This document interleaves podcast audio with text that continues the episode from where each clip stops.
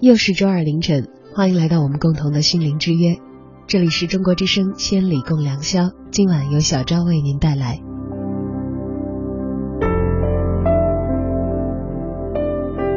在我们的来路上，总是经过一些人、一些事，见过那些美好的风景，也付出过自己的一往深情。有时候不要怕路长，因为只要这个过程足够久，时间的药效。也会足够有力量，直到你遇见某个人，愿意再爱一次。今晚跟大家共享的主题是最美的风景，最浅的深情。今晚所寻找到的故事，也会和我们来时路上所看到的美景、见过的让你情绪起伏过的人相关。如果你也有话要说。有故事要和全国的听友一道共享，欢迎发送你的留言到小昭在新浪的个人微博，或者是我的腾讯微信公众账号小昭，大小的小，李大钊的昭。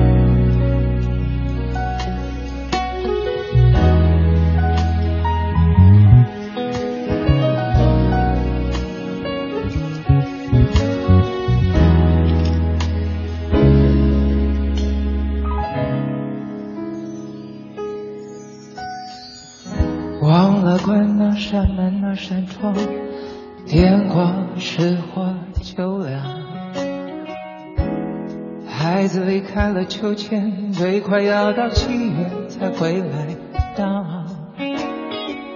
邻居班依然沸沸扬扬，像极了枪声大作的靶场。工作了一整天，只喝了一碗冷汤。呜，只有爱让人心情舒畅。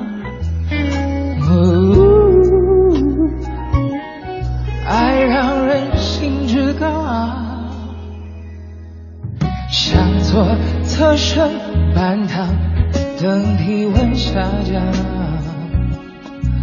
电视里播吸烟对怀孕的影响，是谁在蜃楼嚷嚷？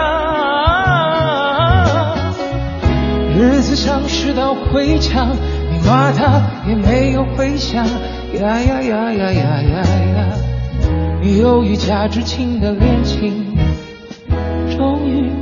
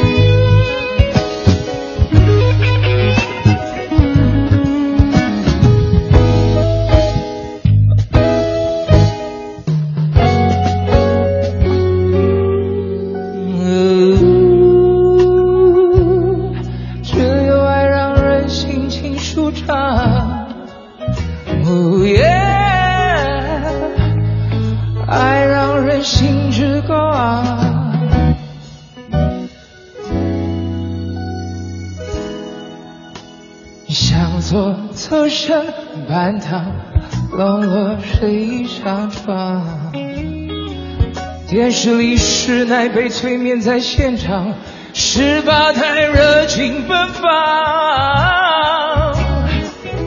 日子像是道回墙，你骂他也没有回响，呀呀呀呀呀呀呀，好像也不想怎样，就越是怎样？忘了关那扇门那扇窗，电光石火就亮。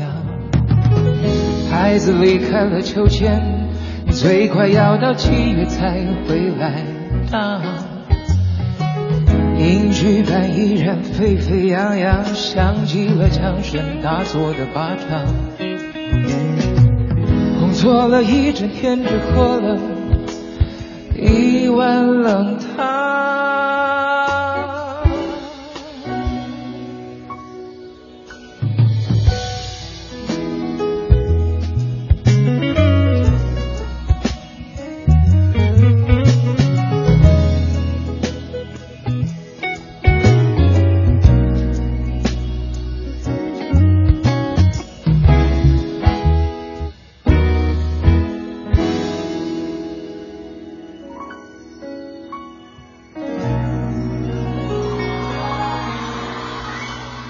师，谢谢。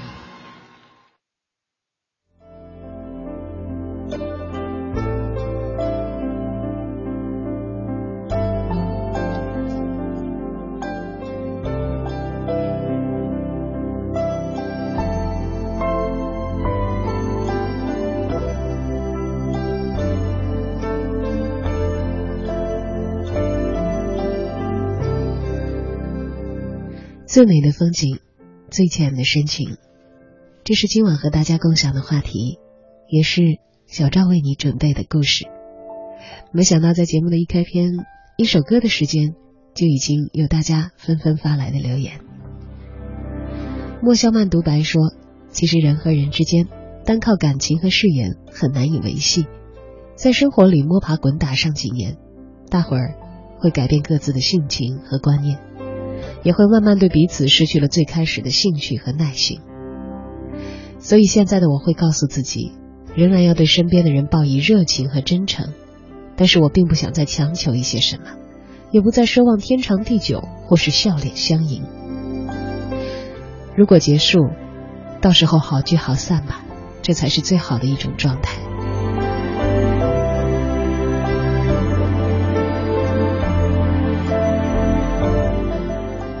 黑白说：“最美的风景不是红叶遍地，不是满心欢喜，而是累了的时候，有陪你一起坐下来的人。”而今晚的话题，虽然可能最美的风景、最浅的深情，并没有太过明确的指向，却也让人牵肠挂肚的想起了很多的过往。这位网友在留言当中说：“偶尔会想起一个人，但是他应该不会知道吧。”其实他不知道的事情有很多很多。流浪的芭蕾舞鞋说：“最美的风景让我不愿意说再见，最浅的深情让我知道，在不远不近的地方，有一个人在等着我。我们都追求这样简单的幸福。”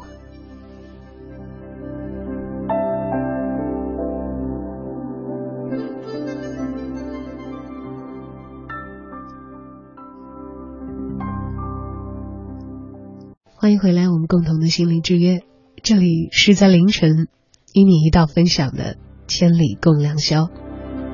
我是主持人小昭，今晚和大家分享的话题是最美的风景，最浅的深情。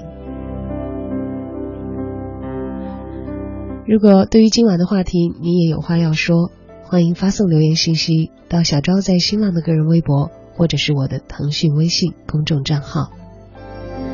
这两个账号都是相同的两个字，小昭，大小的小，李大钊的钊。首先，一道走进今天的第一个故事，那场七天六夜的同居旅行。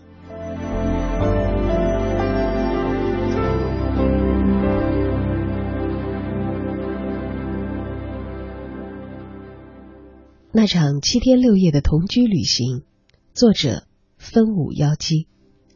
首先来自我介绍一下。我姓董，笔名分武妖姬，是一个小说作家。你可千万不要看我的笔名娘的厉害，就以为我是一个红袖善舞的大美人。实际上，我是一个纯爷们儿，一个往那儿一站就堂堂正正，时不时脸上还会凶相毕露的男人。女孩子见了绕道走，身躯宽厚的能够替您挡住 WiFi 信号的爷们儿。到了三十岁，依然光棍一条，这可是急坏了老爹老娘。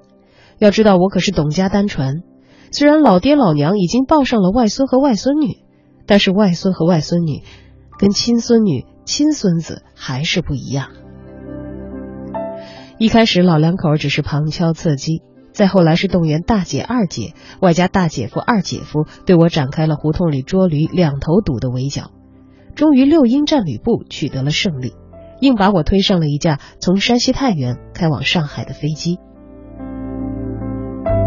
上海有老爹的一位战友，家有千金一名，芳龄二十七，长得美艳如花，至今依然单身独处。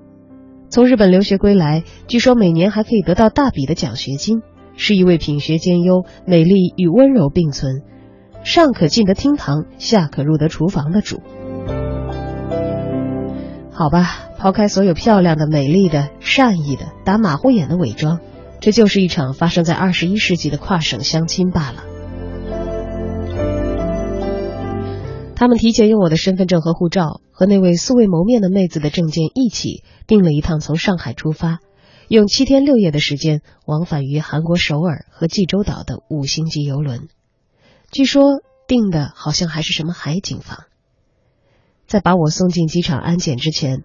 二姐夫更是一脸暧昧笑容的，将十几张一百元面额的美刀塞进了我的口袋，提醒我那艘船上只能用美金，男生和女生相处一定要大方点儿，不能让女生掏钱请客等等。我当时冷眼以对，对他们心中打的小算盘了如指掌，管他什么海景房、山景房，一个年轻男人和一个年轻女人七天六夜独处一室。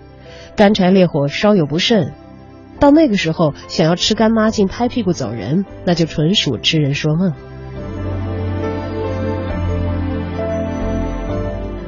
我甚至已经怀疑两边的老人是不是已经一脸窃喜的在暗中商议婚嫁的琐碎细节，甚至开始考虑我们有了孩子之后应该如何抚养。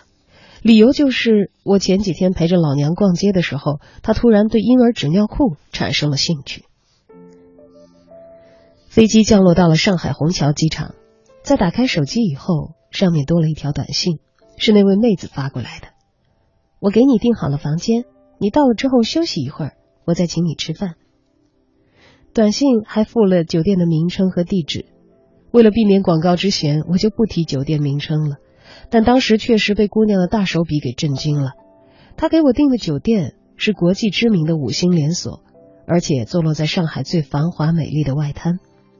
我在心中暗自揣测入住一晚的费用，然后摸了摸自己上飞机之前姐夫放进我口袋里的几百美刀，我小心的咽了一口口水。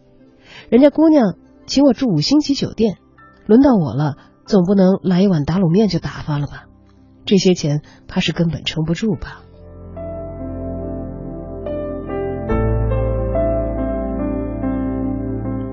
打车飞奔。看着出租车上不断跳动的计价器，我简直有一些咬牙切齿。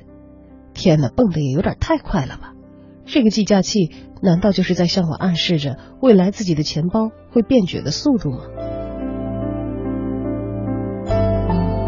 站在旋转门前，迎宾笑容可掬，礼仪的动作无懈可击。一走进大门，冷气制造的冷气机制造的凉意也是扑面而来。踏着大理石地板四处巡视，我看到了一个坐在大厅休息区的女孩，她就是我这一次旅行当中最危险，一旦马失前蹄，就很有可能会变成我媳妇的相亲对象艾娜娜。艾娜娜有着上海女孩特有的娇小玲珑，长相也是清秀可人，但是一身名牌，处处奢华，显得有点咄咄逼人了。如果我没有记错。他故意放在身边的那只小皮包，都是今年时尚杂志上刚刚做过的广告款，最起码也要三万大元才可以入手的精品。这一切让我这个每天辛苦码字、累得像死狗一样的网络作家，颇有一种自惭形秽的感觉。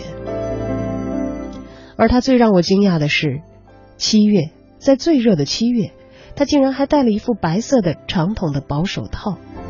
虽然也算是美观，但却有着一种说不出来的怪异的感觉。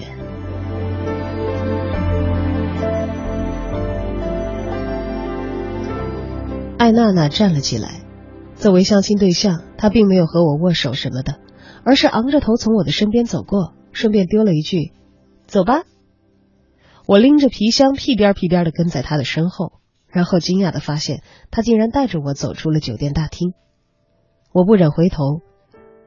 看了一眼向我鞠躬送行的迎宾，心想这到底是什么情况？我们登上了艾娜娜的汽车，他的座驾是红色的宝马，和他身上那股用名牌堆砌起来的奢华有着气质相符的匹配。但是这辆宝马汽车的玻璃并没有贴膜，显得有点奇怪。要知道这是夏天正午的时候，汽车要是没有贴太阳膜。坐在车厢里，阳光那可是相当的毒辣。难道这是一辆新车吗？坐在副驾席上的我看了一眼贴在玻璃窗上的车标，旋即推翻了这个理论。这辆车最起码已经上路十一个月。侧眼偷瞄了一眼汽车的仪表盘，嗯，没错，里程已经过万了。一辆已经开了一年的汽车，车主。已经在没有贴膜的情况下开着它度过了一个灼热的夏季，为什么在第二个夏季来临的时候依然雇我呢？难道车主们都不应该注重个人隐私的吗？车窗不贴膜，隔着老远，别人就能清楚的看到车里的一切，他不难受吗？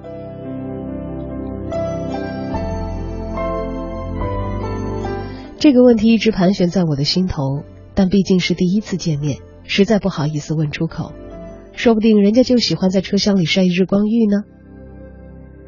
汽车停到了一家其貌不扬的快捷酒店跟前，直到艾娜娜下车，瞥了我一眼，我才如梦初醒。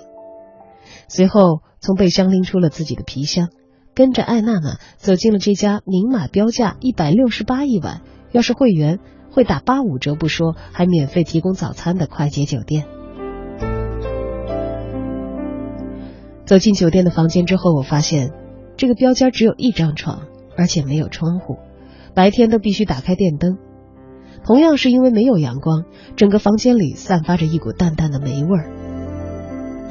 后来我才知道，这家快捷酒店有两三间这样不见阳光、尺寸又太小、价格特别优惠的特价房，一天只需要八十八块钱。艾娜娜把我送进酒店，然后留下三个小时来接我吃饭的话，转身飘然而去。我躺在洗得干干净净却微带潮气的床铺上，思忖良久。这姑娘约我在五星级酒店见面，又把我带到这里，她大概是喜欢五星级酒店大堂里的冷气吧。睡了两个多小时。一位同样在网络上码字又家住上海、彼此神交已久的作者，拿着我发过去的地址找来。我们俩还没有哈拉上几句，艾娜娜就来了。我理所当然的就叫着这位作者一道去吃饭。艾娜娜的脸色有一些不大好看，看着他阴沉下来的脸，我也不好意思起来。我们两个可是在相亲，一吃饭那就等于是约会，在谈一场素食的恋爱。我还不长眼色的喊来一个作者，这不是给人家姑娘心里添堵吗？外加也太不给人面子。晚餐还行，虽然味道偏甜，但是海鲜数量多而实惠。可艾娜娜脸色实在太阴沉，这顿饭的气氛也就因此显得有些怪异。那位作者朋友感受到了低气压的迫近，颇有眼色的匆匆而去。当餐桌上只剩下我们两个人。艾娜娜终于开口说话了：“我说请你吃饭就请你吃饭，我是一个讲信用的人。”我赶紧点点头陪着笑，心中歉然。看来这姑娘是真的有些生气了。在长达两个小时的时间里，艾娜娜反复提及，她请我吃饭了。她是一个有信用的人，她并没有食言。她的人生信条就是人无信不立。而且他这个人教养非常好，就算是遇到不喜欢的事情，也从不当面反驳对方，等等等等。听着艾娜娜以和她年龄绝不相符，和她的形象以及那一身名牌更不相符的絮絮叨叨，回想着因为我多喊了一个人，所以多叫了三份菜的餐桌，一个我自己都不敢想的念头，就那么突兀又鲜明的从脑海当中涌起来。这个姑娘，该不会是因为我多喊了一个人，多点了三个菜？多花了七十八块钱，就在生气吧？这一定，一定是错觉。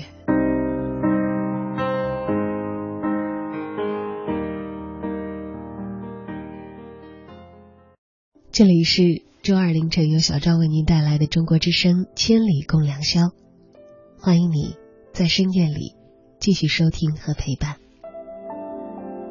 今晚和大家分享的主题是。最美的风景，最浅的深情。虽然我们的阅历也许不够丰厚，我们走过的道路也许不够漫长，而在我们所走过来的一路当中，总是会有那些让我们惦念的美好的景、美好的人。现在也许是说结局太早的一段时间，因为我们的跋涉还没有停止。以前或许曾经历过深情错付，或许也曾经被他人宠溺，但当那一切成为从前，我们也许最终还是要恢复一颗平静而跋涉的心，并且不要怕路长，因为只要这个过程足够久，时间的效能也就会足够强，直到再遇见某个人。愿意再爱一次。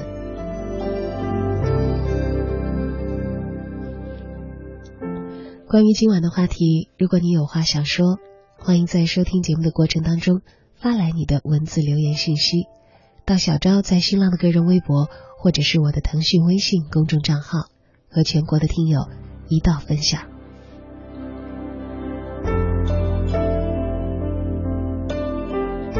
阳光后的小乌云说。最美的风景，可以是自己身边的环境，也可以是自己的身边人。也许让我觉得最美的风景就是他吧，那个我一直喜欢的人。我们一直分隔两地有半年的时间了，我也不曾去打扰他的生活，我怕我的出现会打破他原本拥有的平静。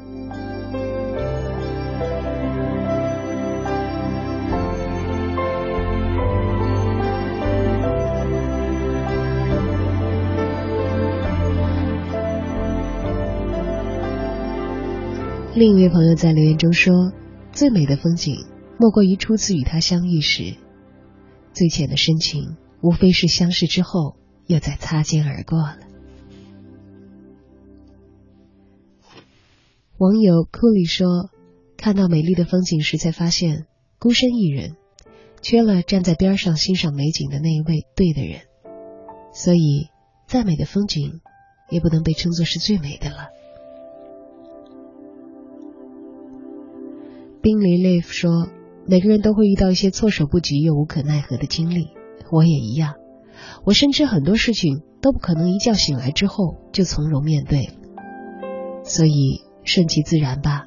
上天安排并不是想要考验我能否一笑而过的原地复活，而是让我去学会承受，学会成长，学会既不丢盔弃甲，也不强颜欢笑，一步一步安然的走过去。”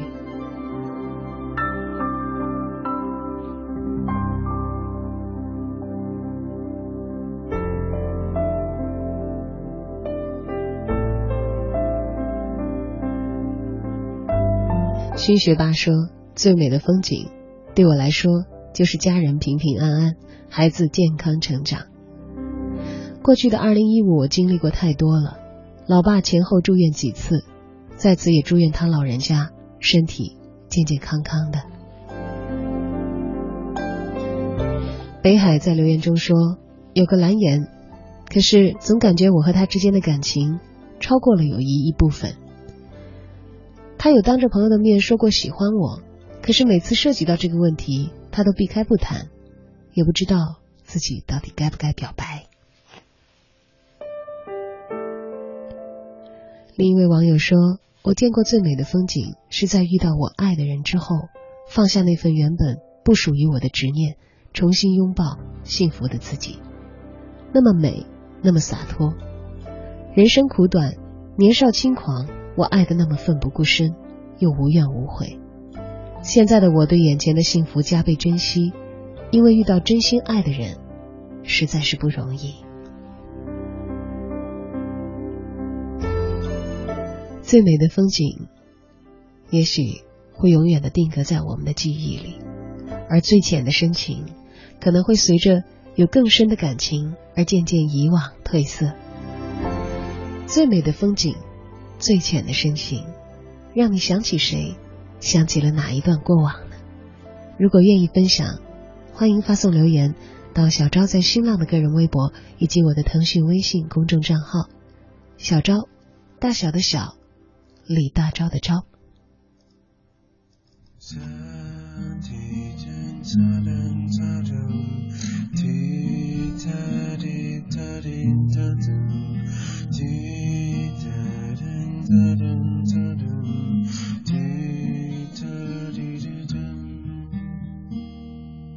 狂傲的少年啊，那是多年前的事儿了。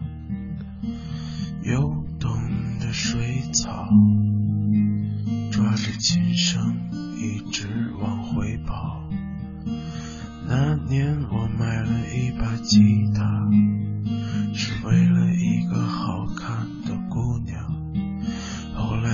娘不知去了何方，后来我就开始生长。那些过程都是云彩，去了不知道的地方。我开始不停的歌唱，假装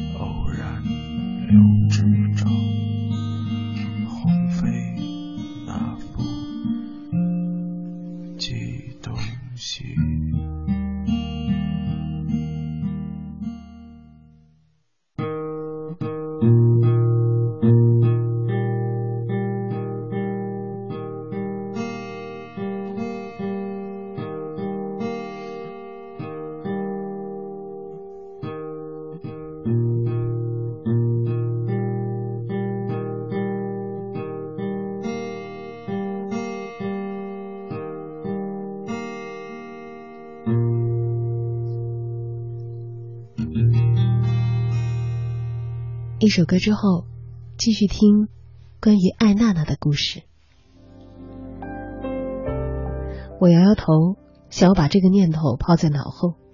就在这个时候，突然发现艾娜娜的目光落到了街边一个卖鲜花的女孩身上。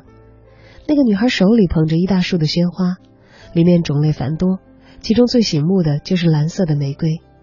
我知道这叫蓝色妖姬，花瓣上还星星点点的撒了一些亮粉，喷了一点水珠，在华灯初上的上海，随着霓虹灯的闪烁，也显得有一些诡异的妖媚。对，那些蓝色的玫瑰花，它给我的感觉就是这样的。以冲锋的速度跑过去，小姑娘笑脸如花，看到站在一边。风姿雅然、一身名牌的艾娜娜，小姑娘笑眯眯的挥起了刀子。国产的蓝色妖姬，六十六一朵，叫做“爱情顺利，心想事成”；进口的要一百一十一朵，叫做“我的心里只有你”。虽然我心知肚明，被人当成凯子宰了一道，但是心怀歉意的我，还是一咬牙当了这个凯子，伸出五根手指，豪迈的来了一句：“包五朵。”我捧着五朵娇艳欲滴、用塑料纸精心包装的蓝色妖姬，小姑娘还给免费搭配了满天星。我猴子献宝似的把她送到艾娜娜面前，艾娜娜斜眼看了我，我赔上笑脸。鲜花赠美人，宝剑赠英雄，这花和你真的很相配。说完这花的时候，其实我都想抽自己两下，这话说的简直太俗了。艾娜娜接过了鲜花。微微昂起了头，用一种骄傲的姿态将花放到手臂，轻轻的抱起。她的动作优雅的近乎完美，而这一刻，她脸上的神情就像一个女王正在参加晚宴，走在铺着厚厚的纯毛的地毯的正中央，而我就好像是跟在她的身边亦步亦趋的太监总管。一想到这儿，我暗暗的在心中对自己配了好几声。抱着鲜花，艾娜娜的脸色终于放晴。你干嘛不买国产的呀？别人谁能看出来它到底是六十六一只，还是一百一一只啊？这个反差实在太大，我瞠目结舌，一时之间竟然不知道如何作答。也许是心情变得好了，艾娜娜的话也多起来。一看你就是不知道过日子的老大大老爷。你看看我。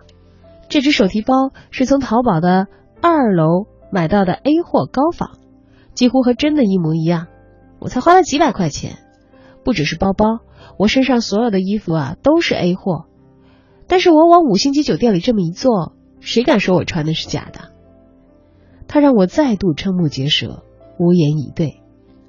趁着艾娜娜心情大好，我终于问出了百思不得其解的问题：她的宝马汽车为什么开了一年了？还没有贴上遮阳膜呢。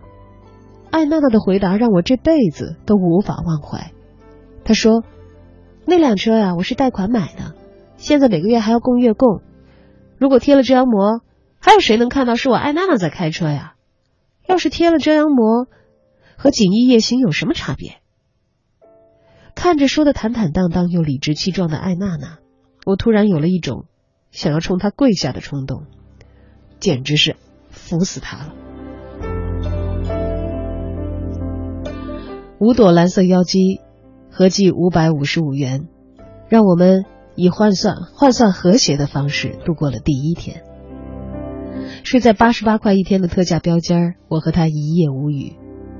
但是到了第二天，当我们即将登船的时候，我和他发生了一次很严重，几乎说可以翻脸的冲突。艾娜娜曾经在日本留学。而且应该是品学兼优，所以每年都可以拿到奖学金。对于这一点，自小到大连一张三好学生奖状都没有得过的我是非常敬佩的。但是相处不到二十个小时，艾娜娜就在我的面前至少提到了三十次日本这个国家。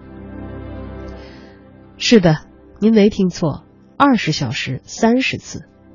比如我们到一处风景还算优美的地方，他会轻叹一声：“这里很漂亮，就像日本的北海道。”只可惜没有樱花啊！再比如，我们中午吃了兰州拉面，他会说：“日本的拉面真的很不错哦，比我们现在吃的拉面更好吃。”作为半个愤青，我听得直咧嘴，而最后的爆发点是在我们坐地铁赶往码头的时候。很抱歉，我忘了上海那个国际码头到底叫什么，就是停着五星级游轮的那一个。我也懒得去百度，就这么继续往下讲吧。在地铁上，我遇到了一个头发花白的女人，听到了艾娜娜以高了六度、唯恐别人听不见、听不懂的声音，在谈论我们即将搭乘的歌诗达号。老人似乎也是同行的人，就和我们攀谈了起来。她的身上透着一种老上海女人特有的优雅和风度，是一种岁月沉淀之后的美丽，就像是已经被锁入衣柜的旗袍。看起来虽然不再合时宜，但是却有着独特的韵味。在下了地铁之后，我感慨那个老人很有风度，让人很喜欢亲近他。艾娜娜点头说了一句：“嗯，他看起来啊，很像是日本人。”而我当场就愤怒了。我可以接受他说这位老人美丽，美丽的地方像日本，也可以笑着听他说日本的拉面很好吃。我可以忍受他以每小时一点五次的频率提起日本，但是一个有风度又优雅的女人就一定是飞向日本人吗？那反过来，如果她不优雅，她没风度，看起来像个泼妇，是不是那就只能是中国人了呢？好的就像日本，烂的就像中国，他这是什么狗屎理论？我指着艾娜娜的鼻子就是一阵痛骂，骂得她脸上一阵青一阵白。骂完之后，我掉头就走。矛盾已经到了这份上，这场相亲算是彻底完蛋。但是没有走多远，我就被艾娜娜喊住了，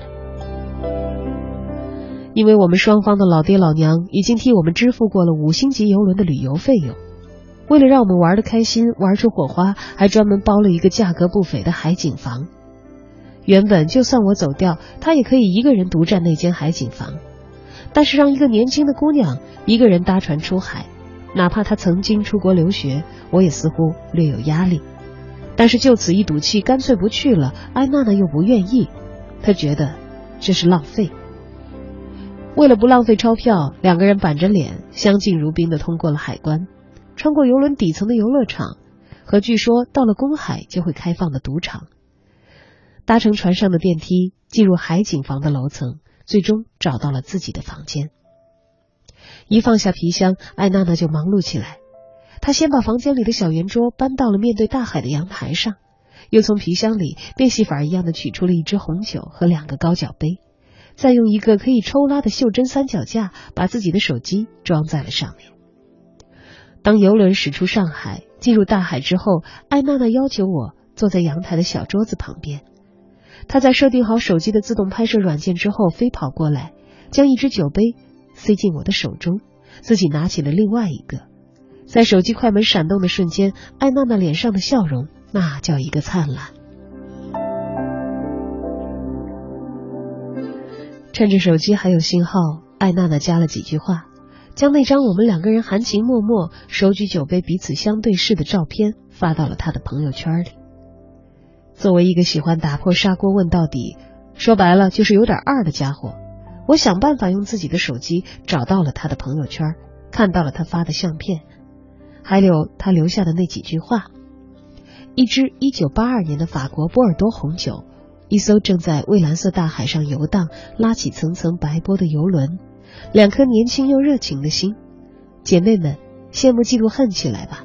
生活就是这样的美好又无奈。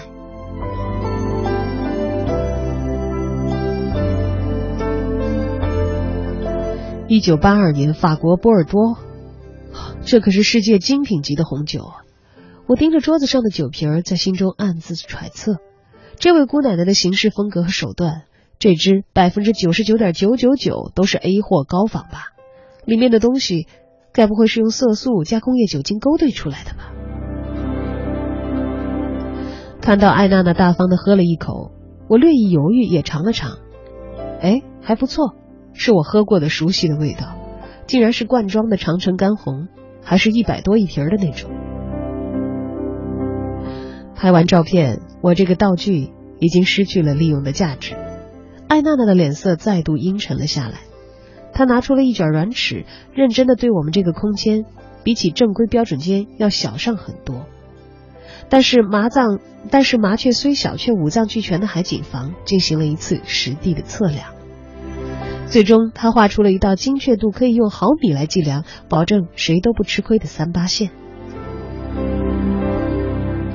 他的意思已经很明显，我们既然彼此都看不顺眼对方，那就万万不可越过雷池，给自己未来人生找上这么一尊大麻烦。所以大家都严守三八线，千万不要在这个时候自投罗网。给了双方老人家背后推波助澜的机会。我们都是临时被家人赶到一块儿的，自己事先根本都没有看过旅行须知。在去餐厅吃饭的时候，艾娜娜非常的斯文秀气。最后想要结账时，却没有人收费。这才知道船上那些独立的餐厅是收费的，而这四个二十四小时都提供餐饮的餐厅全部是免费。两个人在一起离开的时候，艾娜娜突然停下脚步，要我先走。她说她还有事儿。我莫名其妙的独自返回房间。大概过了四十五分钟，艾娜娜回来了，她的脸上满是灿烂又开怀的笑容。发现我不理解的打量她，她竟然心情好到向我解释的程度。她说我刚才又去另外两个免费餐厅多吃了两顿，第二顿我挑的都是又贵又好的。第三顿我就挑自己喜欢吃的了。我敢打赌，那一刻我看向艾娜娜的目光一定是惊为天人。自助餐连吃三顿，这原本已经是够出类拔萃的了。更难得的是，艾娜娜这么一个还算年轻、还算漂亮、全身伪名牌的女孩，竟然还可以说的这么坦然、这么灿烂、这么骄傲。她该不会是……想要拒绝这场相亲，故意把自己搞成这样，好让我趁早死心，主动提出拜拜吧。这也不对呀！要真是以这个结局为目的，我们在上船以前就已经不欢而散了。好吧，我必须承认，我想多了。欢迎回来，继续我们共同的心灵之约。这里是周二凌晨由小张为您带来的《中国之声千里共良宵》。今晚的话题是最美的风景。最浅的深情，在刚刚关于艾娜娜的故事里，也许艾娜娜本人在不说话、不做出那些让作者大跌眼镜的行为之前，都还算是美丽风景当中遇到的形象美好的人。而这场看起来注定要失败、砸的不能再砸的相亲，最后又会跟深情有怎样的关联呢？先把我们的故事放一放，来听听看。大家伙在留言当中所讲述的关于自己所见最美的风景，关于自己所遇最浅的深情。冷寒萧说：“走在路上，我不知道下一秒会迎来什么，我不知道我是否会得到什么，还是失去。人们都说一定要在大学里谈一场恋爱，可是缘分这种东西好难讲。我不知道它会不会出现在我的大学时光。”我慢慢等，等他出现，或许就在某一个转角，抓住那个对的人的手，然后一直牵着走。还有一位朋友在留言当中说，治疗疑难杂症的药或许并没有，有的话也只有一种。喜欢一个人会到病入膏肓的地步，你今后所有的期盼，遇见的人都会有着他的样子。现在才发现，喜欢一个人容易。但忘记却难。如今我抛开了所有路过的风景，只为等待遇见那个特别的你。盼望我是你眼里的月光，而你是我眼里的光。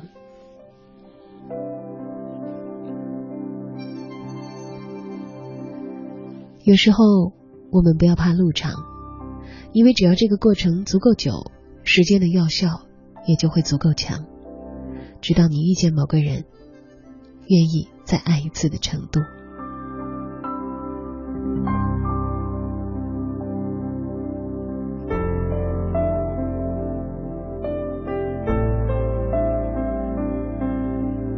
玄儿在留言当中说，在陌生的世界里，我们的生活里通常都会有同样的感受。忽然有一天袭来怀旧的伤感，这东西人人都有，或许程度不同吧。有时候撕心裂肺的，有时候只是淡淡忧伤，但感觉都是对于过去生命年华逝去的感怀。有时虽然喜欢，但是却不敢放胆去爱。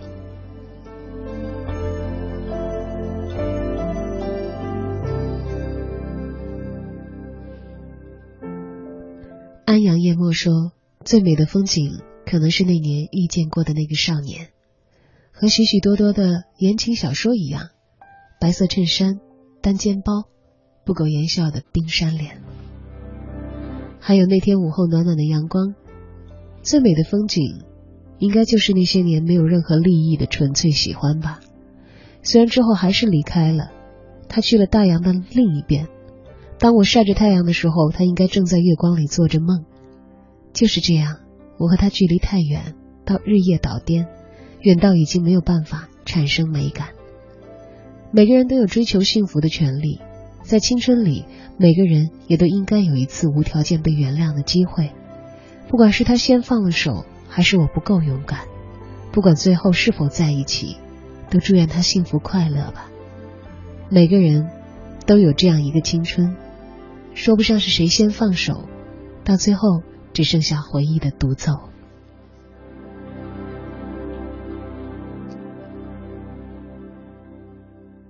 最美的风景，最浅的深情，这或许是我们对于过往一句淡淡的描述，却也有着轻轻的叹息之意。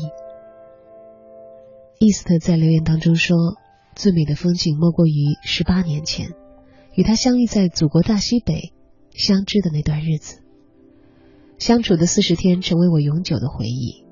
最终，我有了属于自己的家，而拒绝了我一生最爱的人。从那以后，以至于我有了女儿，为她取了她的名字。为了各自安好，直到现在也没再联系。记忆总是美好的，也望天下有情人。终成眷属。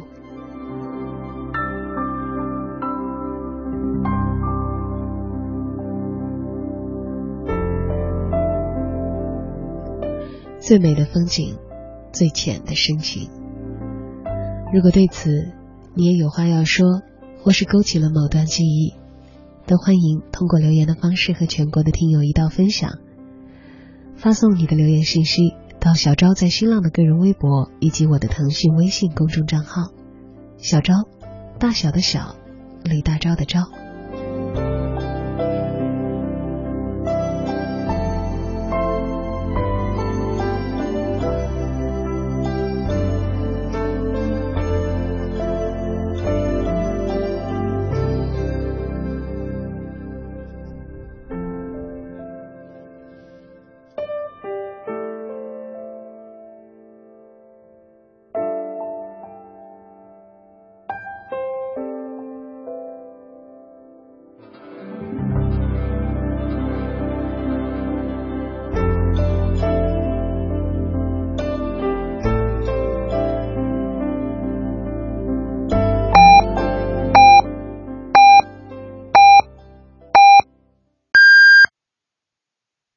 京时间一点整。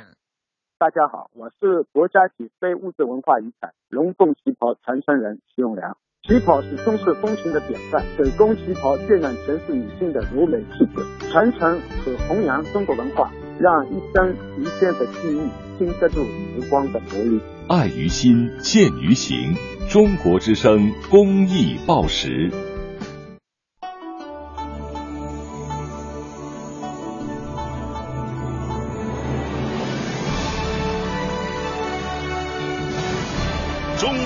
民广播电台《中国之声》，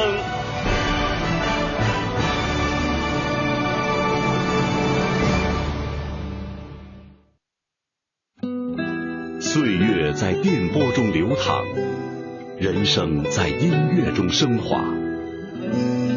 每天午夜时分，千里共良宵，与您共赴心灵之约。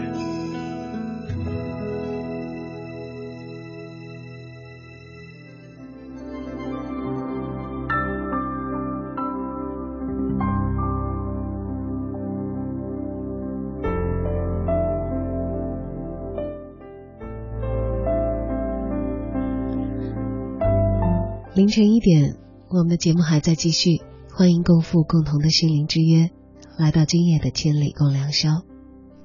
夜虽深沉，却依然有人无眠。那么，在今天的节目当中，让我们共同来回顾那些最美的风景，最浅的深情。不要怕路长，因为只要这个过程足够久，时间的药效也会足够久。直到你遇见某个人，愿意再爱一次，就像我们所路过的那些风景，有美的，但是只要你再持续往前走，或许还会遇见更美的。于是那些曾经深厚的感情，在更深的情感的比照之下，是不是也会变得更浅了呢？节目直播的过程当中，欢迎发来文字信息留言到小昭在新浪的个人微博，或者是我的腾讯微信公众账号“小昭”，大小的小，李大钊的昭。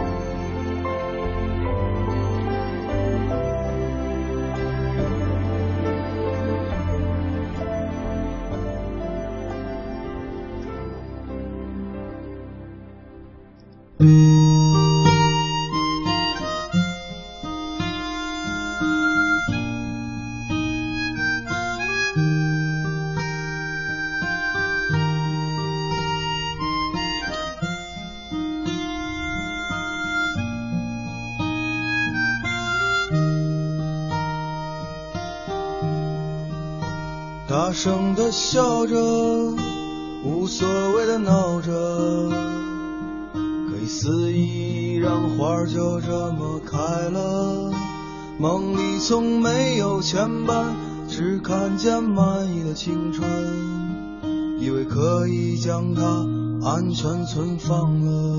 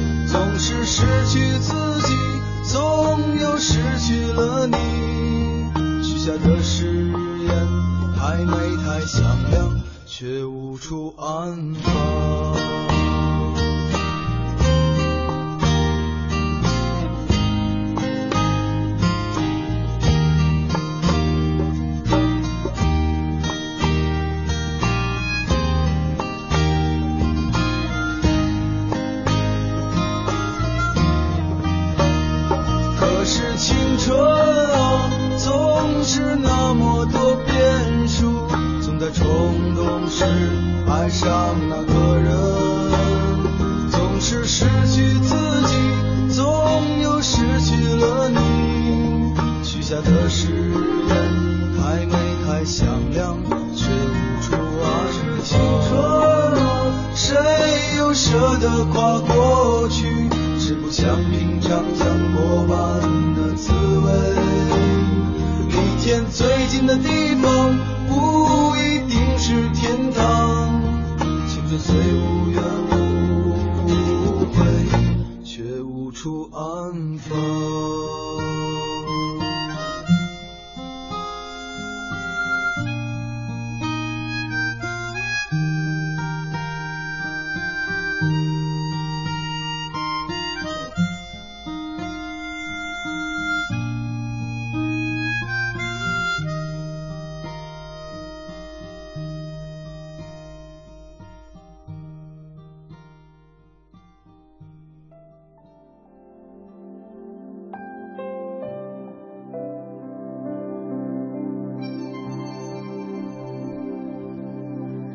站在船尾看着夕阳欲坠。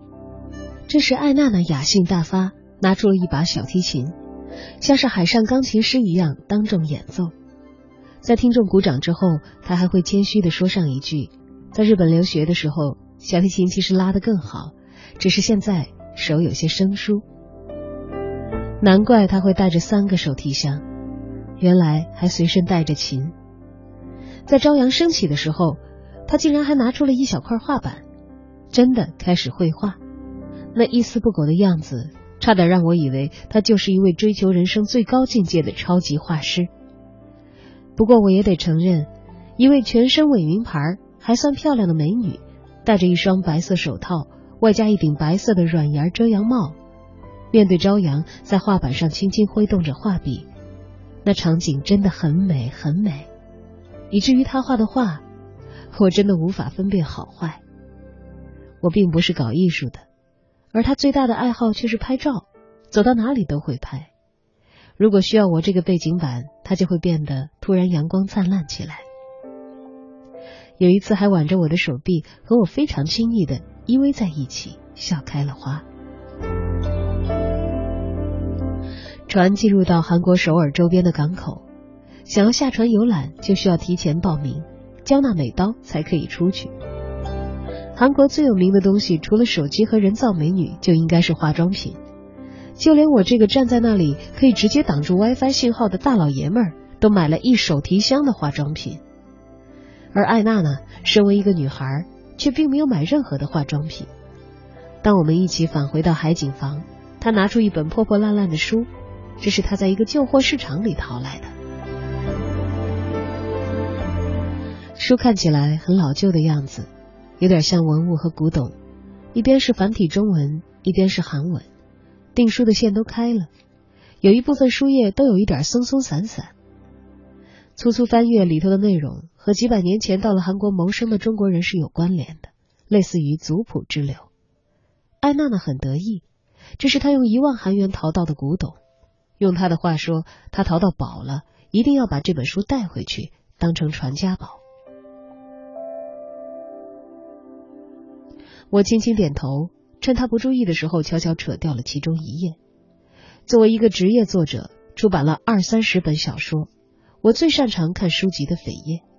我总不能让艾娜娜看到一九九九年十二月第一版中国香港某某出版社的字样吧？怎么说，这也是一万韩元，差不多六十块钱人民币买到的。艾娜娜打算当要传当成传家宝的东西。两个人就这么磕磕碰碰，大部分的时间相敬如宾。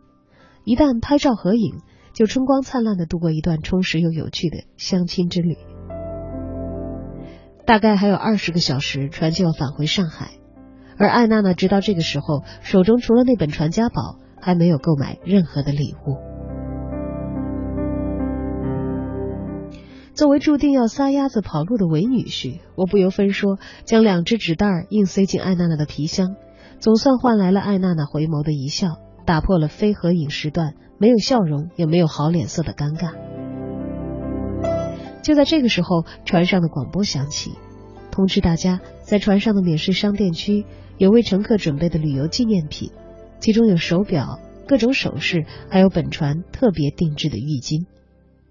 艾娜娜双眼一下子亮了，在服务生进房打扫的时候，她专门询问了浴巾的价格。十五美金一条，我对此很不以为然。这可是一百大元，比超市里的浴巾可贵多了。但是艾娜娜却有了不同的看法。由于我那两只纸袋子起了效果，她心情转好，向我做了解释。你想啊，浴巾可是特别定制的，上面肯定有哥诗达号这样的标志，而且应该还有英文 logo。要是闺蜜到我家借宿，洗澡的时候把浴巾给她。一看上面的标志和英语，哟，哥诗达号。娜娜，原来你还坐过五星级的游轮出国玩啊？艾娜娜乘兴而去，可是二十分钟之后就双手空空，败兴而归。一问之下，浴巾没有卖光，只是浴巾本身是深绿色的，而船的标志和英文也是用绿色的丝线绣上去。用艾娜娜的原话来说。颜色这么接近，就算是有哪个闺蜜拿着洗澡，不细看，谁知道这条浴巾是从五星级游轮上买的？艾娜娜总不能追进浴室，让闺蜜仔细观察浴巾上颜色太过接近的字吧？我当时连连点头，心中却在腹诽：就算是追进浴室，让闺蜜看个清楚浴巾上的字，对你来说应该也不算什么大不了的事情吧？口袋里没有多少钱，却总是喜欢扮出千金小姐的姿态，买不起过于昂贵的奢侈品。就一头栽入 A 货高仿的怀抱，而且还真能穿出几分千金小姐的气质和姿容来。明明受过高等教育，长得也不难看，却对出风头有着近乎窒息的狂热渴望。从来不主动占别人的便宜，但是别人也休想占到他的分毫便宜。对于鲜花的免疫力几乎为零，只要买上几朵鲜花给他，就会立刻灿烂起来。花不必很漂亮，只要很贵。而且能够让人一眼就看得出来很贵，这些就足够了。这就是我通过七天的旅行对艾娜娜做出的判断。对了，还有一点，那就是她无论什么时候都会戴上一双长袖的手套。但不管怎么说，她都不是一个坏人。她的开心和不开心都写在了脸上。行事虽然奇葩了一些，不是奇葩的要命，但是。他并不算是一个难以相处的人，也许是即将分别，也许是习惯了他的奇葩，也许是睡在同一个房间整整六个晚上，有了一种除了爱情之外说不清也道不明的东西。在最后一天夜里，他睡得像一头小猪，拱开了被子，借着壁灯看书的我，略微一犹豫，走过去帮他重新拉了拉被子。也就是在这个时候，我终于看到了他摘掉手套的双手。他的左手少了中指和无名指，而右手少了小尾指。套在原来手指位置上的是假指。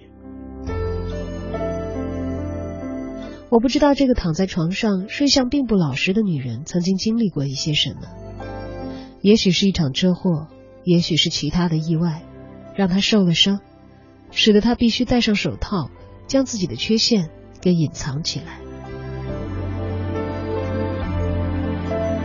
我不知道他下了多少苦功，才能让我在整整七天的时间里朝夕相处，愣是没有看出他有三根手指根本无法如常。也许他是在用那些奇葩的行为努力吸引周围人来关注自己吧，用这样的方式来挑战自卑。也许他从一开始就知道我们之间根本没有可能性，所以才在我的眼前展现出一系列放纵的肆意。也许他原本就是这个样子，也许根本就没有也许。轻轻的把被子罩到他的身上，也罩住了他那双只有躺在床上关了灯才敢摘下手套的双手。就是在这个过程当中，我看到他的眼睫毛在轻轻的跳动，我不知道他是不是已经醒了。我相信在这一次的旅行结束后，我们会各奔东西，再也不会有这种长时间独处一室的机会。也许在他的生命里，我只是一个曾经虎着脸吼他骂他，很快就会变得模糊起来的匆匆的过客，但是他却在我的心里。留下了一个永远无法磨灭的鲜活的身影。果然，从那以后我们再也没联系了，一次都没有。现在几年过去，我已经娶妻生子，可是有的时候我还是会想，那个开着宝马车，为了让路人看到是自己在开，可以顶着毒辣日头，坚持不贴遮阳膜的女人；那个自助餐要换着吃上三家。第二顿吃贵的好的，第三顿才吃自己喜欢的，最终撑得无法走路的女人。那个到了韩国不买化妆品，却买了一本破书当传家宝的女人。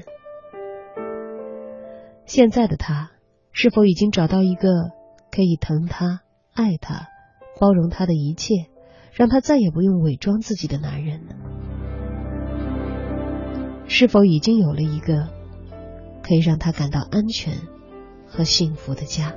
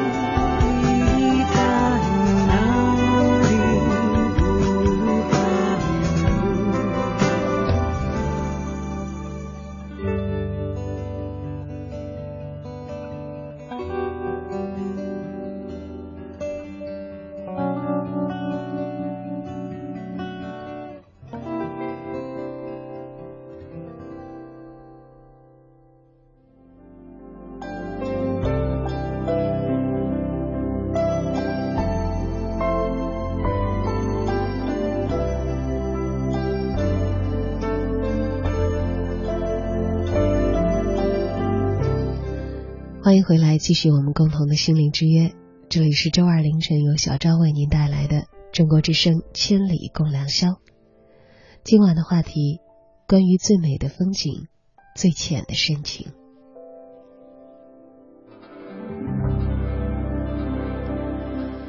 追梦少年在留言中说：“没有路过最美的风景，却遇到了最浅的深情。现在心里藏着一位女神，不敢直言，想说的话只能憋在心里。但是可以每天和他同路，可以给他发晚安，感觉这样就很好。我知道他不会再听广播，所以非常想对他说，喜欢他。”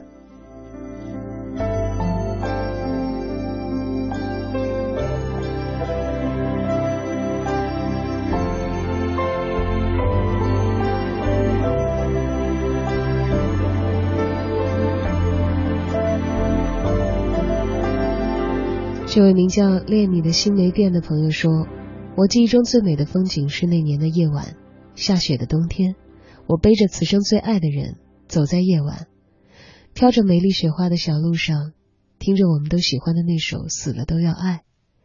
他问我：死了还能爱吗？我没有回答。如果再给我一次机会，我会告诉他，我会爱他，直到永远，没有期限。”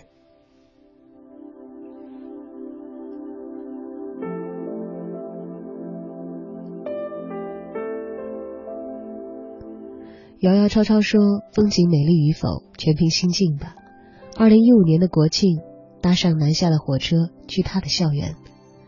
到他那里的时候，并没有勇气打电话约他出来见面，只是行走在他的学校里，感受他的气息，期待着有一场偶遇。然而事实是我一个人进，也是一个人出来的。天微微飘着一些雨，正是桂花香的时节，甜腻醉人。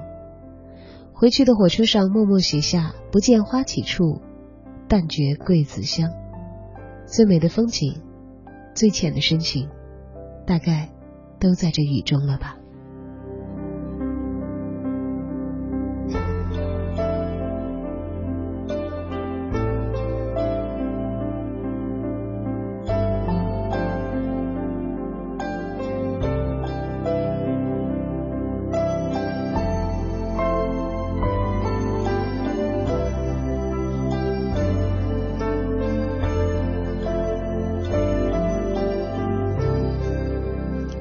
在今天的留言当中，也有很多朋友发来他们的意见，说：“哇，为什么这不是一个美好的爱情故事？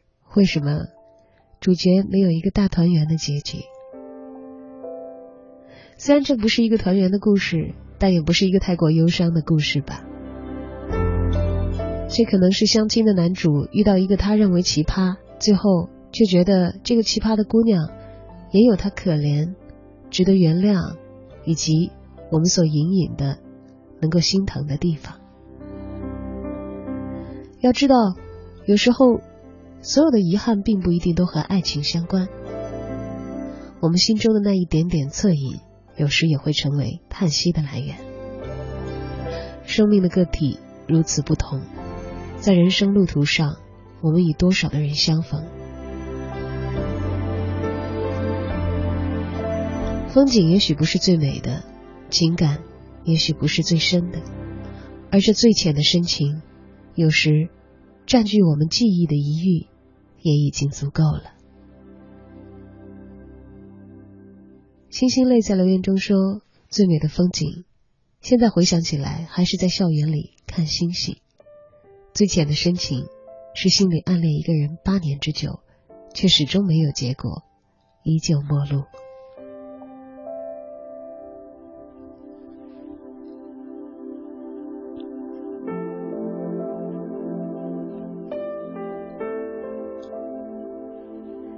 节目进行的过程当中，欢迎大家发来留言，分享你愿意说给全国的听友一道听的故事。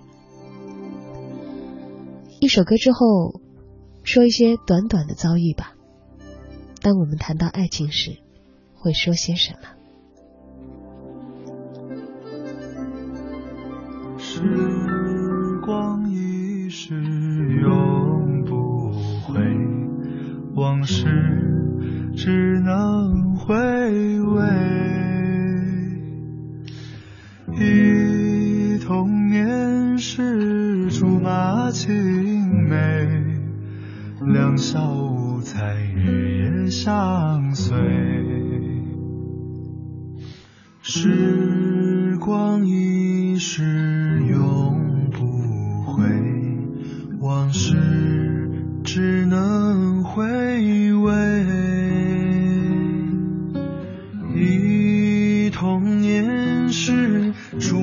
马青梅，两小无猜，日夜相随。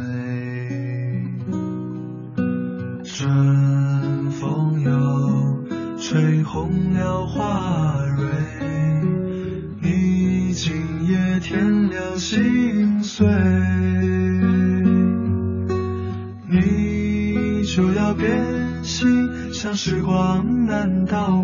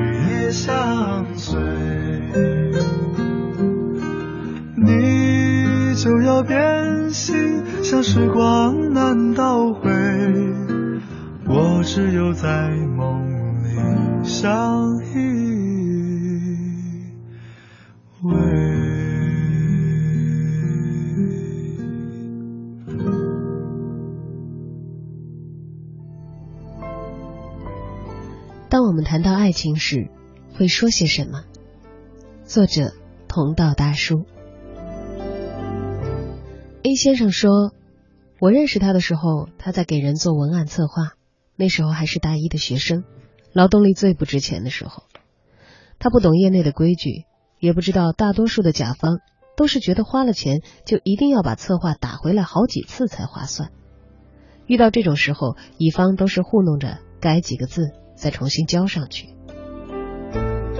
但他什么也不懂，只凭着一股冲劲儿写的策划被打回来，就勤勤恳恳的改，通宵达旦的改，改的甲方都不好意思，好脾气的跟他说不要再改了，通过了。那时候我的公司还没有开起来，也没有招人的打算，只是偶然跟他闲聊了几句，觉得这个女孩有些奇怪，二十岁刚出头，多好的年纪，却提早的过上了朝九晚五的生活。而且据我所知，他家境优越，家中房产也有好几处，应该说完全没有生活的压力。这么拼命，确实也是让我有一些费解。他笑嘻嘻的说：“我要很多钱啊，要很多很多的钱，才可以维持我们的异地恋。”这时我才知道，她有一个异地恋的男朋友，而她在南方，男友在北方。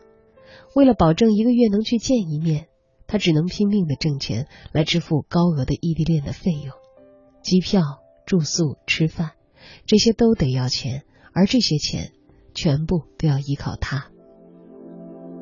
我问他为什么不跟家里人要钱呢？他撇撇嘴回答我：“我长这么大，第一次这么喜欢一个人，我想靠自己的努力去靠近他一点。问家里人拿钱，太没有诚意了，而且我家里人也不看好我们。”我又问他：“那男的不出钱啊？”他摇摇头。他学习好，要努力读书，赚钱这种事情，还是我来吧，不要让他分心了。我笑了笑，没有说什么。我大概猜到他家人反对的原因。一段感情最怕的就是一头热，什么努力读书都是借口，恐怕是男方根本不想做事，把负担都交给一个弱女子来扛，是何其的自私。这样的女孩我见了很多个。她也不是头一个，每个恋爱中的女孩都是坚韧的，同时也疯狂。你们无法想象这些女孩会以爱之名做出什么样的事来。我并不死心，又问她：“他对你好吗？”她毫不犹豫的点点头：“对我好啊。”我接着追问：“那他哪里好？”他有一瞬间的迷茫，然后歪着头想了一会儿，说：“说不上来，不过他是对我好的吧。”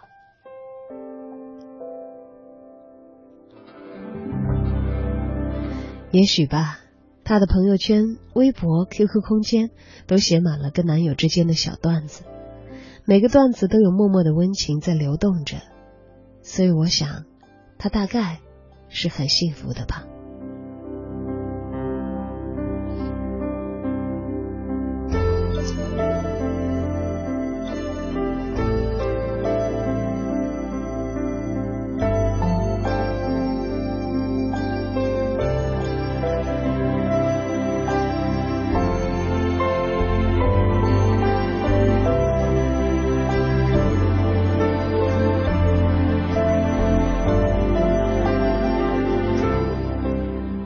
小姐说，他是个界限分明的人，黑就是黑，白就是白，容不下一点转圜的余地。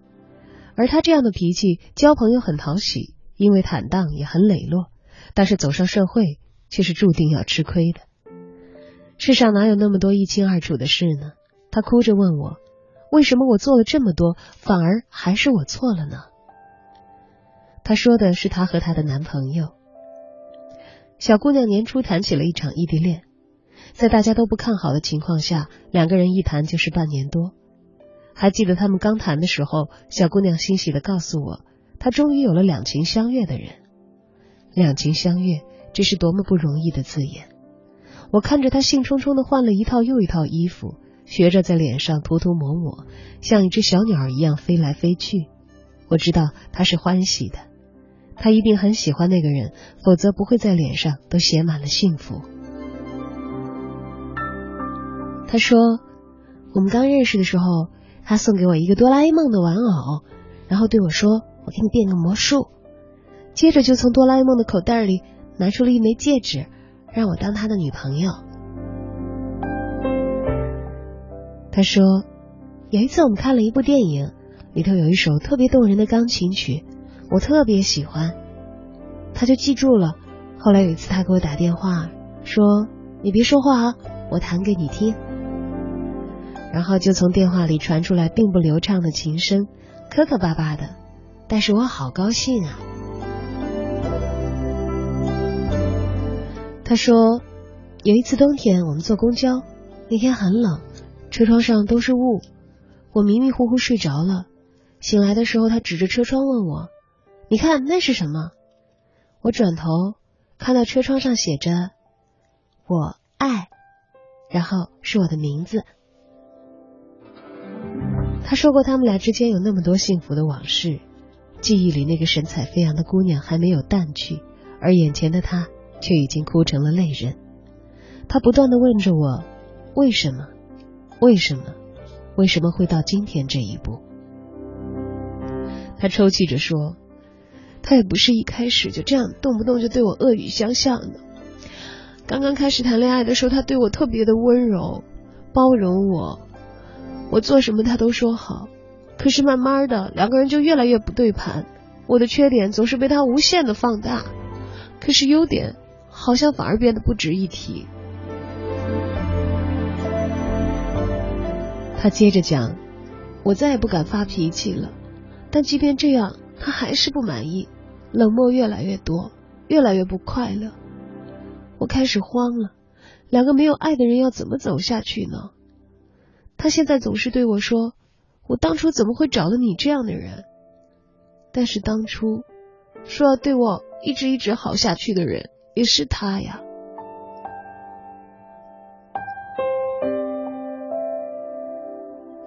他始终不明白，那一段充满温馨和浪漫的爱情，怎么会变质成了如今这样？他就好像马嵬坡前的唐明皇，眼睁睁的看着杨贵妃香消玉殒，却是君王掩面救不得。但是爱情里哪里有那么多为什么？为什么？爱是莫名其妙的。不爱，也一样。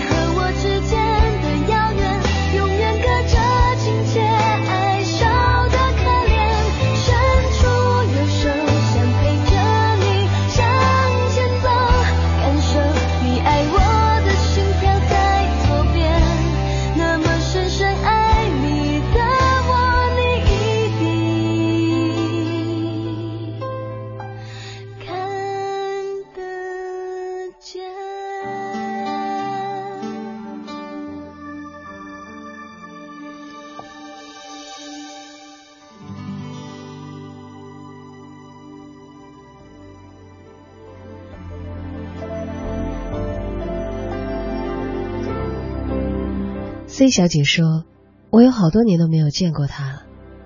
我认识他的时候大概六七岁，他是孩子王，一群小男孩跟在他的屁股后头跑。他站在滑梯上颐指气使，吩咐这个命令那个，不听话的就要挨拳头。他站得高，一眼就看到了我，走过来问我：‘喂，要不要和我们做朋友？’那时候他的脸脏兮兮的，别在胸前的手帕也不知道掉去了哪里。我害怕的退后了一步，又摇了摇头。他倒也没有勉强我，只是看了我一阵儿，又去别的地方玩。事情的转机发生在一个下午，我的身体总是不太好，会莫名其妙的流鼻血。那天我感觉鼻头一阵潮湿，吧嗒吧嗒的就开始流起了鼻血来。这一次鼻血流的比平时都要凶狠，我一时有一些发愣。幼儿园里的其他孩子都吓得哭了起来，他却走过来，从口袋里掏出一块皱巴巴的手帕，对我说：“你拿着，我去叫老师。”我接过他的手帕，脑子还没转过弯，就看到他跑远。最后多亏了他叫来了老师，才及时止住我的鼻血，安抚了其他的小朋友。经过这件事，我不再那么排斥他。当他再一次别别扭扭的问我要不要做朋友的时候，我接受了。后来他得意的跟我提起这件事，他说：“我早就想和你做朋友了，所以才会一直的跟着你。”否则怎么会那么快就发现你流鼻血？他说：“我想要的我都会去争取，做着的话，谁也不会拱手把东西送上来给我的。”我忍不住想，友情是可以争取，但是爱情也是只要争取就可以换来结果的吗？就好像赛跑一样，如果一开始方向是错的，那怎么跑也得不到第一名。他会撞南墙，他会受伤吗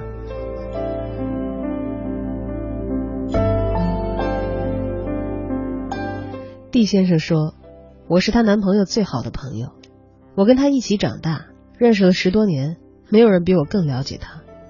当我看见这个小姑娘小心翼翼的接近我的时候，就知道他对她有多上心，一点一点去接近他的朋友圈，去渗入他的生活，这是一份怎样的感情呢？”姑娘刚跟他恋爱的时候，脾气的确有一些骄纵，喜欢闹嘛。不过，姑娘并不是难哄的性子，气来得快，去的也快，不一会儿就笑嘻嘻的了。再慢慢的，这姑娘变得和从前有点不大一样，整个人战战兢兢了不少，也不像从前风风火火，也不总是开怀大笑。少有的几次见面，她都有一些忧郁，脸上挂着淡淡的笑。只有看到她男朋友的时候，眼睛才会转成亮亮的。有一回，我们三个人约了吃饭，男方拿着菜单大大咧咧点了一堆，也没有问他的意见。饭局结束的时候，是女孩拿着钱包去结的账，我有一些吃惊，就问他：“你你就这么让他付钱啊？”男方耸耸肩，无所谓，这有什么的？事后我想把饭钱打回给那姑娘。但他是却拒绝了我，他还在为他辩解，说我们吃饭大多数时候都是他掏钱，偶尔我也该掏一次。我知道他在撒谎，到了这样的时候，他还要为自己的男友保留可怜可笑的面子。我认识这男人十几年，我太了解他的品性，只是有一点儿替这姑娘感到不值当。我知道我这哥们儿将来是要出国的。问他将来和姑娘的打算，他只是淡淡的说：“以后的事儿，谁知道呢？”但是在那一头，姑娘却非常认真的告诉我，她知道对方要出国，她会努力攒钱，不拖他的后腿，等他出国了就去看他。反正现在他们也是异地恋了。面对这样斗志昂扬的姑娘，我实在不知道该说些什么好。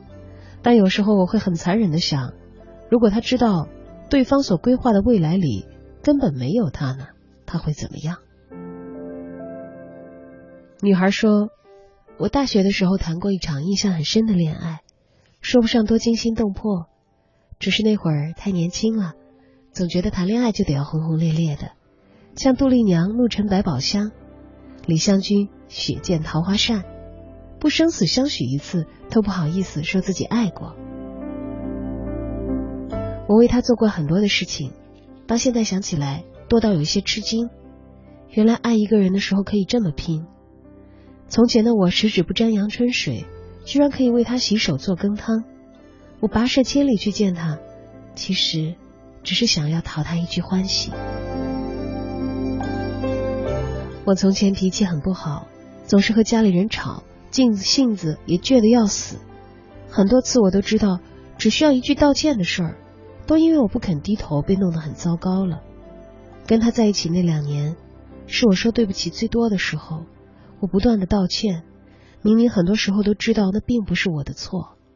我想总有一天他会回来，问我当初爱一个人爱到像一条狗。我一直都忘不了，有一次出国去找他，他要我订最早的机票，说想要见我，还说要来接我的飞机。我都照他的话做到了，而他却忘了我，让我在机场傻傻的坐了十六个钟头。我外语不好，不知道什么地方能去。那时候那里已经是冬天了，很冷。我坐在墙角瑟瑟的发抖，只是想着他。其实有很多迹象都告诉过我，他绝非我的良人。他从来没有对他的家人朋友主动提起我，也不肯让我多接触他的社交圈。他总说我不懂，他告诉我这样不可以。那样不可行，但是却从来没有为我改变过任何。你知道吗？他甚至为了他自己，改变了我的饮食习惯，强迫我去吃他喜欢的东西。这场恋爱糟糕吗？我说不出来。我恨过他，也怨过，但是事过境迁，再想想，如果不是他，我可能还是那个懵懂无知的小女孩。如果不是他。我不会这么努力的去学习和工作，如果不是因为我爱他，而他伤害了我，我哪里知道曾经的我是怎样去伤害那些爱我的人？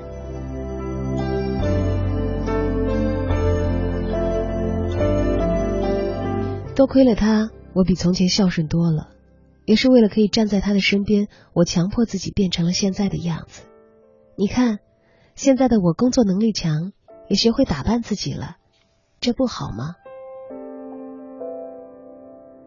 唯一的遗憾是，我可能再也不会像这样去爱一个人了，再也没有这样年少轻狂的时候。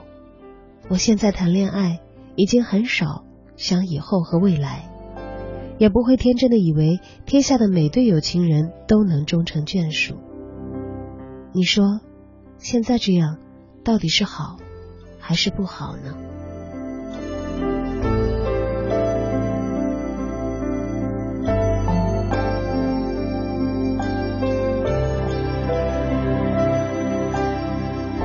他顿了一顿，掐灭手上的烟，有一些怀念的笑开了。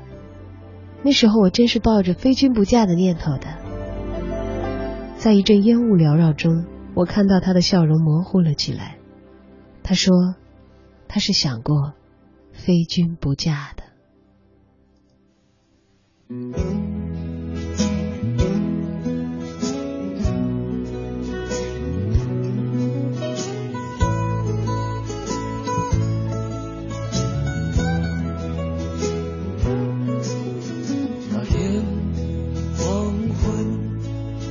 开始飘起了白雪，忧伤开满山岗。青春散场，午夜的电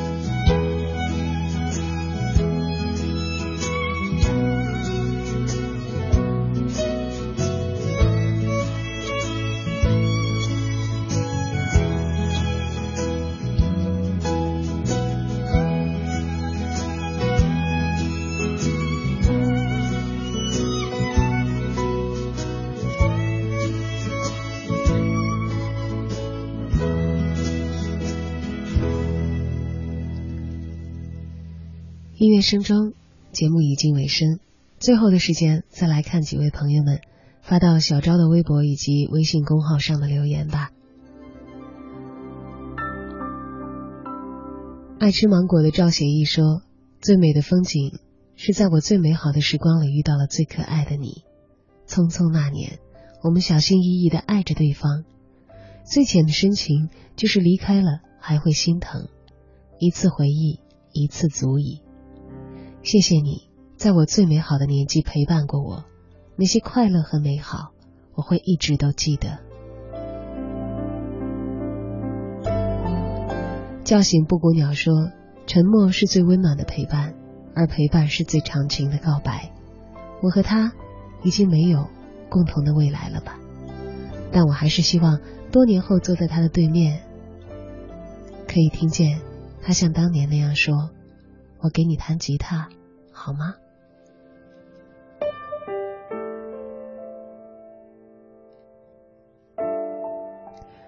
土豆其实是杨玉说，最美的风景，也许只有当时觉得美，回头再看五味杂陈。但是又怎样呢？有那么一瞬间，也是很好吧。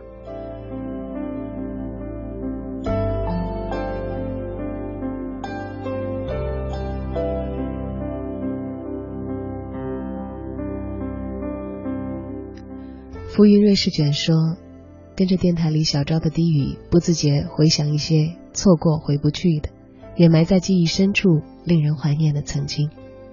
曾经最美的风景和曾经最喜欢的人都不在身边了，只是莞尔一笑，让那些过去都伴着流水光阴成为往事。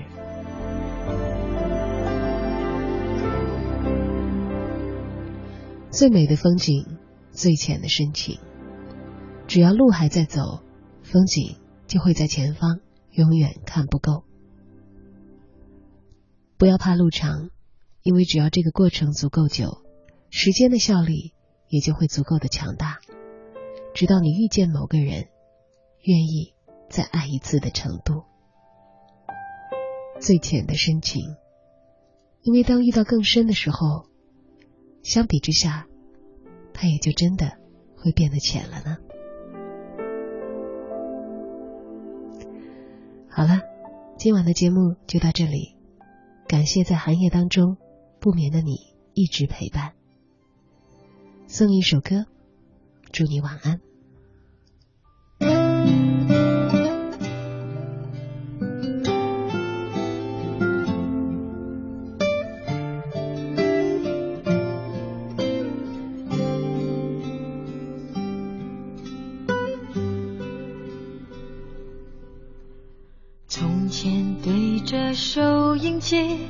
学唱旧的歌，我问妈妈为什么伤心像快乐。妈妈笑着说，她也不懂得。我想出去走一走，哦，妈妈点点头。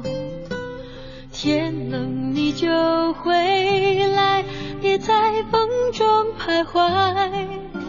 哦，妈妈眼里有明白，还有一丝无奈。天冷，我想回家，童年已经不在。昨天的雨点洒下来，那滋味叫做爱。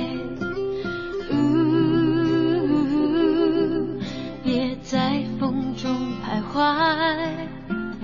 呜呼，天冷就回来。